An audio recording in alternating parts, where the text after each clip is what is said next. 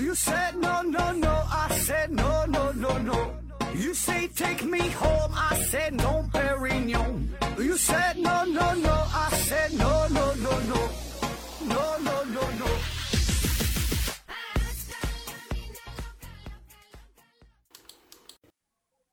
拼命探索，不计后果。欢迎您收听《思考盒子》，本节目由喜马拉雅平台独家播出。这期呢，咱还是回答听友的问题啊。第一个问题，任意三六九提问说：呃，请问盒子老师，有类似于曼德拉效应的反向效应吗？就是很多人对某件明明看过的事儿啊，却都集体不记得了。事情呢是这样的，前阵子呢陪孩子一起看《葫芦兄弟》。里面呢，突然出现了一段蛇精全裸的镜头，而且是变成了人形露屁股的全裸色诱葫芦娃的镜头。但我以前呢，对这段镜头啊完全没有印象。呃，在一个群里说起这个事儿，大家呢也都完全没有印象。还有人坚信，如果有这样的镜头，他一定会有印象的。后来呢，我截图给他看，嗯，他们看了之后才相信是真的有。为什么大家都会没有印象呢？虽然那时我们也都还小，对女性全裸没有特殊的感觉，但也不至于那么多人都一点印象都没有吧？啊，括弧为了方便群友查看啊，镜头呢在第四集七分二十多秒出现啊，所以我想问问何子老师，这个蛇精是因为要对付葫芦娃的老二，所以才要全裸色诱的吗？你说这个情节，我也真是一点印象也没有。那么看了你的问题之后啊，我特意还上网搜了一下这这集的这个情节，反复看了好几遍哈，就是为了回答你这个问题。就是年轻的时候咱也不懂啊，啥也不明白，看动画片瞎看啊，错过了很多美好的这个这个情节啊。当然，这个动画片当中这个情节的设定呢，也是稍微有点隐晦。呃，反正反正我小时候是根本也看不明白啊，根本也没也没也没注意蛇精搁那块扭来扭去的啊。你仔细看，说这个蛇精啊，还从胸部还掏出了一个手绢然后呢，就说这个手绢还有一一股特殊的气味哈，用这个气味是打败了所有的男人啊。说这个有很多的隐喻的地方啊，这个动画片也不是单单给小孩看的，对吧？也是给大人看的啊，每个人都能从中获得到不同的东西。嗯，然后说这个事儿，这个情节为什么集体都记不住了啊？我觉得，嗯。就是很多东西大伙儿都记不住啊，那很多东西大伙儿都记不住，或者说记住记住的人是少数，就是因为遗忘嘛，对吧？大伙儿记性都不好啊，所以这个你所谓的什么反曼德曼德拉效应也好啊，还是什么呢？就是因为人的记忆非常有限呗，大伙儿都忘了。那具体研究这我真还是不太懂啊，没没查到相关的资料。嗯，下一个问题。悲伤小何提问说：“请问盒子做过美容吗？啊，人只有脸部有黑头吗？黑头不清理会怎么样？”下边有人问了：“请问什么叫黑头？” 然后又有人问了：“你是想让何总帮你宣传你的去黑头美容产品吗？”然后下边又又有人回答说：“哪里都有毛孔堵塞，但是只有脸上叫黑头啊，不清理不会怎么样。这好比一个纸筒装满了垃圾，呃，放进去新的垃圾，旧的就会掉出来啊，总量达到最大值之后就不变了。”你问我美容这事儿，我平时洗脸，我都一年洗脸的都有数的哈。你你下一个问题，北景提问说，请问何总，光没有质量，为什么会有光压？百度的答案没看懂，希望用人话聊一下。哇，光压啊，这个又是一个非常专业的问题了。这事儿反正我就觉得，就咱就不能用宏观世界的理论去去解释这个事儿了。嗯，这不就是什么光子、什么静质量、动质量的问题是吧？这个什么动质量就产生了压力嘛，就光压啊。具体这我也不懂啊。下一个问题，愚昧和美提问说，麦克说是不是要麦克要把麦克专业化？咱这个麦克说呀，是麦是麦子的麦，克是客是客人的客，说是说话的说啊，不是麦克的哈，咱是是麦克，咱是说话的啊。嗯，现在这是节目，咱刚刚整一个多月啊，处于前期磨合阶段哈，这不太不太成熟，得到了广大听友的各种批评啊。反正咱慢慢来吧哈，这种形式也没太接触过哈。就是说，咱这三个主播吧，自己做节目也都也还算可以说得过去哈。那三个人放在一起就完蛋了啊，这个讲的是乱七八糟。呃，反正感会感感谢大家伙支持吧。至于以后卖不卖课哈，你这一一提醒哈，有可能卖课哈，一个是做挑战就卖课呗。下一个问题，心急提问说，为什么一天二十四小时而不是三十六小时或者二十小时？这一天必然要分成多少个小时，对吧？那如果一天是十二个小时，你又会问一天为啥十二个小时，对吧？一天一百个小时，你就问一天为啥一百个小时，对吧？它它它总得有一个有一个时间呢。呃，为啥是二十四啊？主要呢，我觉得还是为了方便于计算呗，为了便于生产生活，是吧？因为这个时间不就是为了咱生活、为了咱生产所服务的。那么这个为啥是二十四啊？这个数它比较特殊，就是它是很多数的尽可能多的数的一个倍数。你看二十四，它是一二三四六八十二，是这么多数的倍数啊，所以呢，相对来说就比较容易，就比较方便去计算，是吧？你要是整个十七，一天十七个小时，那这玩意儿它就没法分，没法算了啊。所以呢，它一定是更多的数的倍数啊。当然，像你说的这个三十六。也是一个很好的选择，对吧？还有这个六十也是一个很好的选择，也是很多数的倍数啊。所以你看，一一小时不就是六十分，一分六十秒吗？这里用到的就是六十，是吧？它是二、三、四、五、六、十、十二这些数的倍数啊。所以呢，经常他选的都是尽可能多的选一个是是是别的数的倍数啊。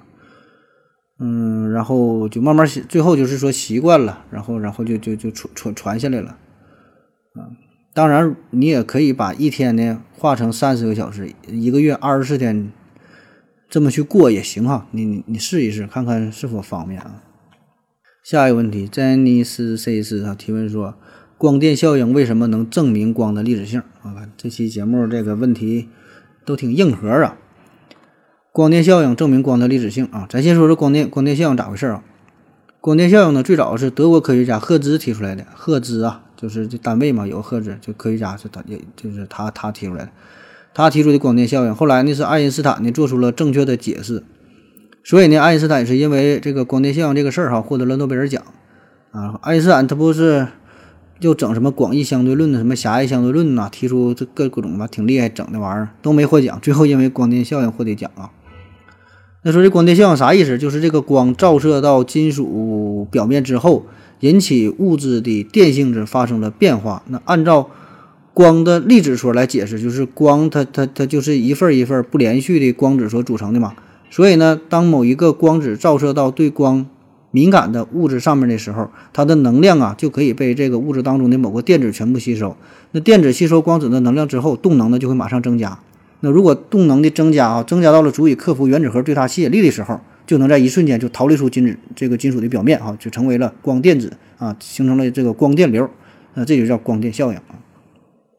那么在单位时间内，入射光子的数量越多，飞溢出的光电子就越多啊，电流这光电流呢就越强啊。所以呢，这个就是说，从光的粒子性可以很好的解释。光电效应啊，间接的就是这个光电效应就证明了光的粒子性啊，这俩是这么个关系啊。当然，这个是早期的比较经典的一种解释。那现在呢，其实后来也有研究表明说，你把这个光看作成一一种波，也可以从另外一个角度来解释光电效应啊。下一个问题啊，在宇宙进化的过程中，越原始越低级的物质或物种啊，存在度越高。呃，越高级进化越进化的物质或物或物种存在度反而越低，这句话是废话吗？嗯，你这个问题当中提到了一个词儿叫做存在度啊，我不明白你说的这个存在度是是啥意思？什么叫存在度啊？嗯，你先把这存在度这个事儿给解释明白了，然后咱们再来说这个问题哈，再说这个是不是一个废话？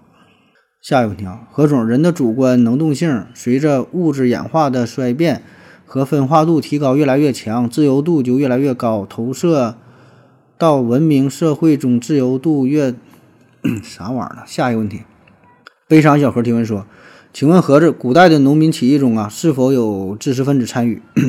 有的话，那些知识分子都有什么思想来作为起义的指导？没有的话，为什么没有？嗯。我觉得这个也是一个定义的问题啊。这个就是说，你说古代农民起义当中是否有知识分子参与？啥样的人儿，啥样的人叫知识分子呢？对吧？这个你可以，你你先定义一下，然后然后咱们再研究。就我给你举个例子，比如说在一次农民起义当中，有一个人他认识一个字儿，那么他算不算知识分子？他认识两个字儿，算不算知识分子？他认识三个字儿，认识十个，认识一百个字儿，认识一万个字儿，他算不算知识分子？当他认识多少个字的时候，他算知识分子？或者说，您来定义一下，什么样的人掌握什么技能，达到了什么水平的人叫做知识分子，对吧？就是说，你给一个定义哈，区分知识分子和非知识分子，然后咱再来讨论啊。下一个问题，幺幺八二二幺九七亚北提问说，次声波是低于二十赫兹，那是不是会挥手就能产生次声波？生活中岂不是到处都是了？那又说它能量很大，可以作为武器。那到底应该怎样理解这个问题啊？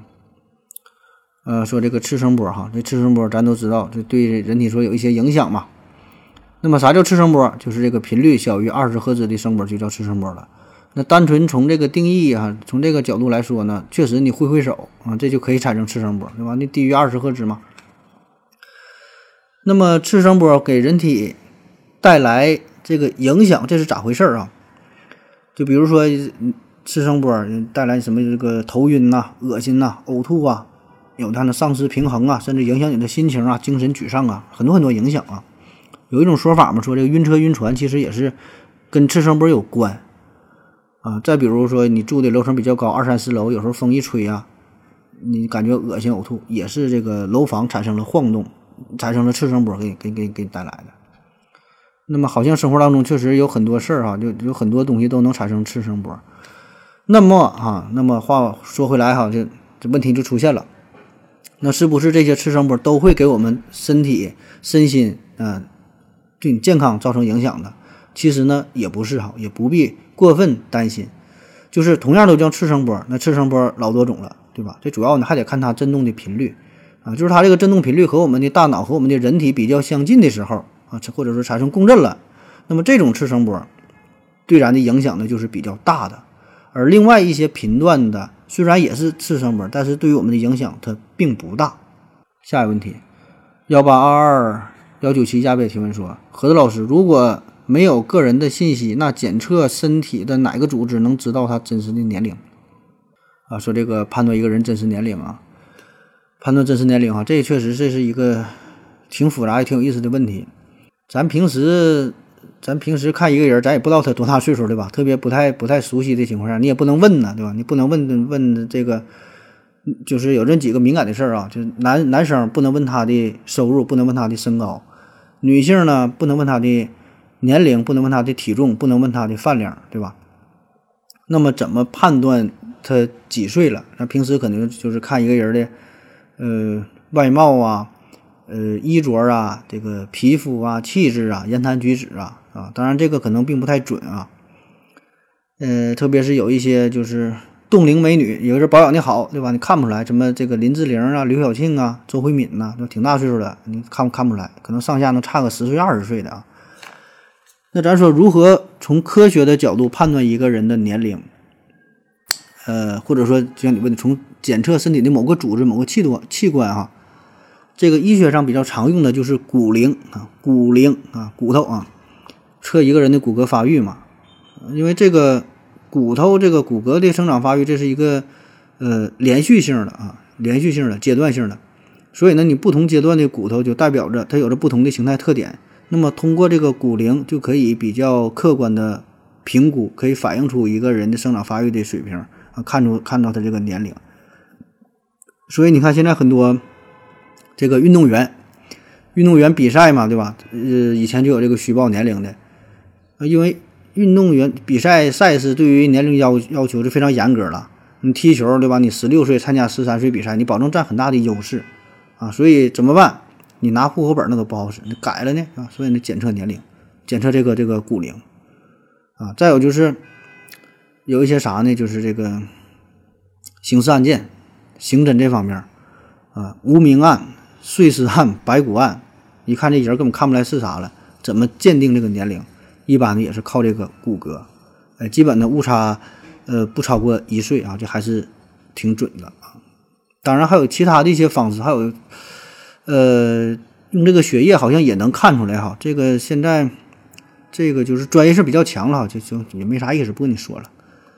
下一个问题，托马斯九八七幺提问说：何总，请问你身边的人知道你做这个节目吗？啊，下边有人说，顺便问一下，为什么不拉同事做嘉宾啊？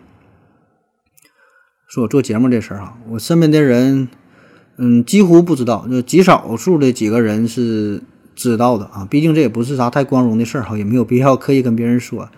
就是，嗯，有几个特别好的哥们儿知，就是知道我做节目，但是仅限于知道，他也也也不听，他也不爱听这玩意儿，就知道没事看着我说，哎，怎那个节目还还还做呢，还录呢？我说啊，还整瞎整啊。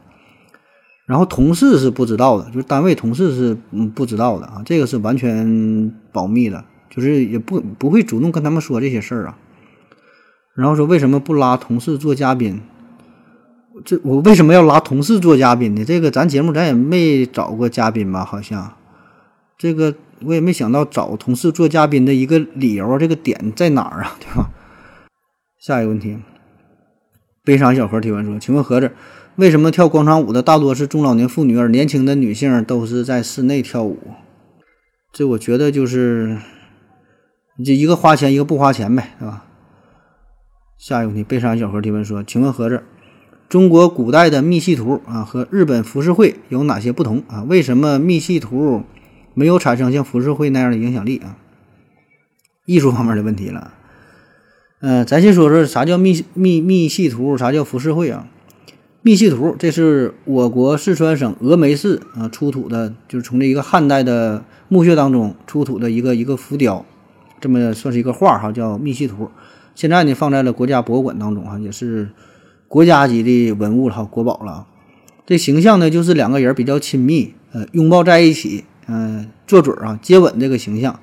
郭沫若说嘛，这叫天下第一吻啊，密戏图。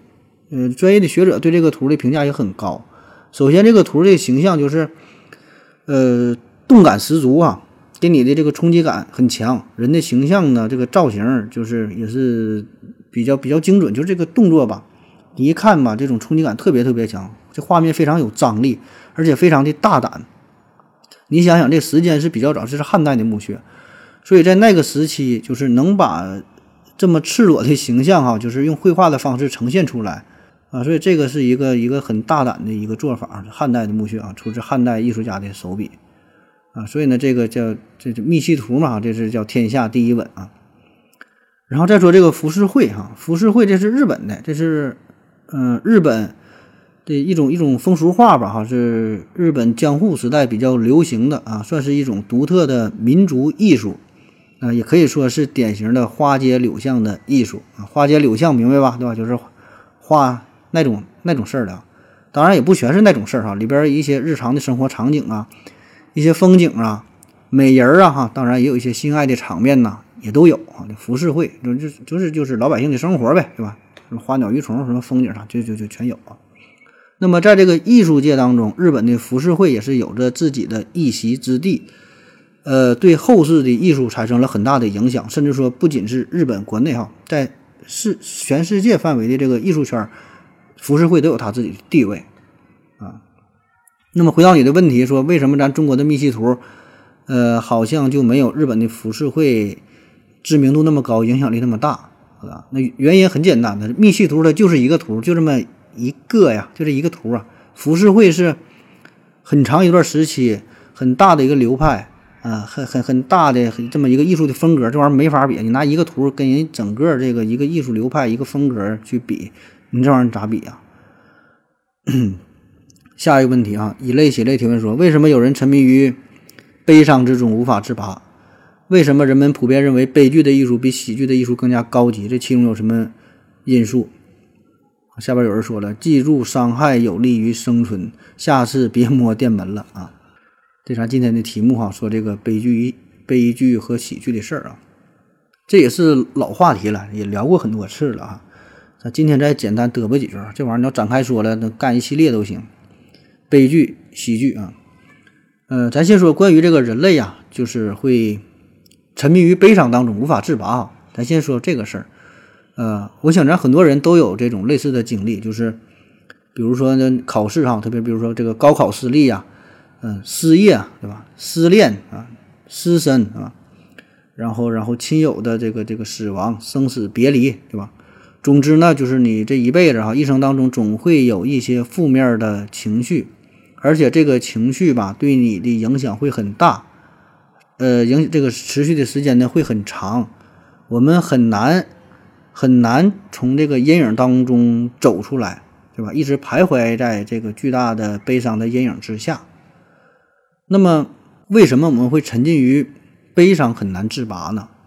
对吧？就是明明知道这事儿并不好啊，这是一种负能量，然后然后对自己的身体、对自己的心灵啊都不好，怎么就控制不住、控制不了自己啊？那么从这个精神分析的角度来说呢，有有一个词儿叫做强迫性重复啊，强迫性重复，就是说啥呢？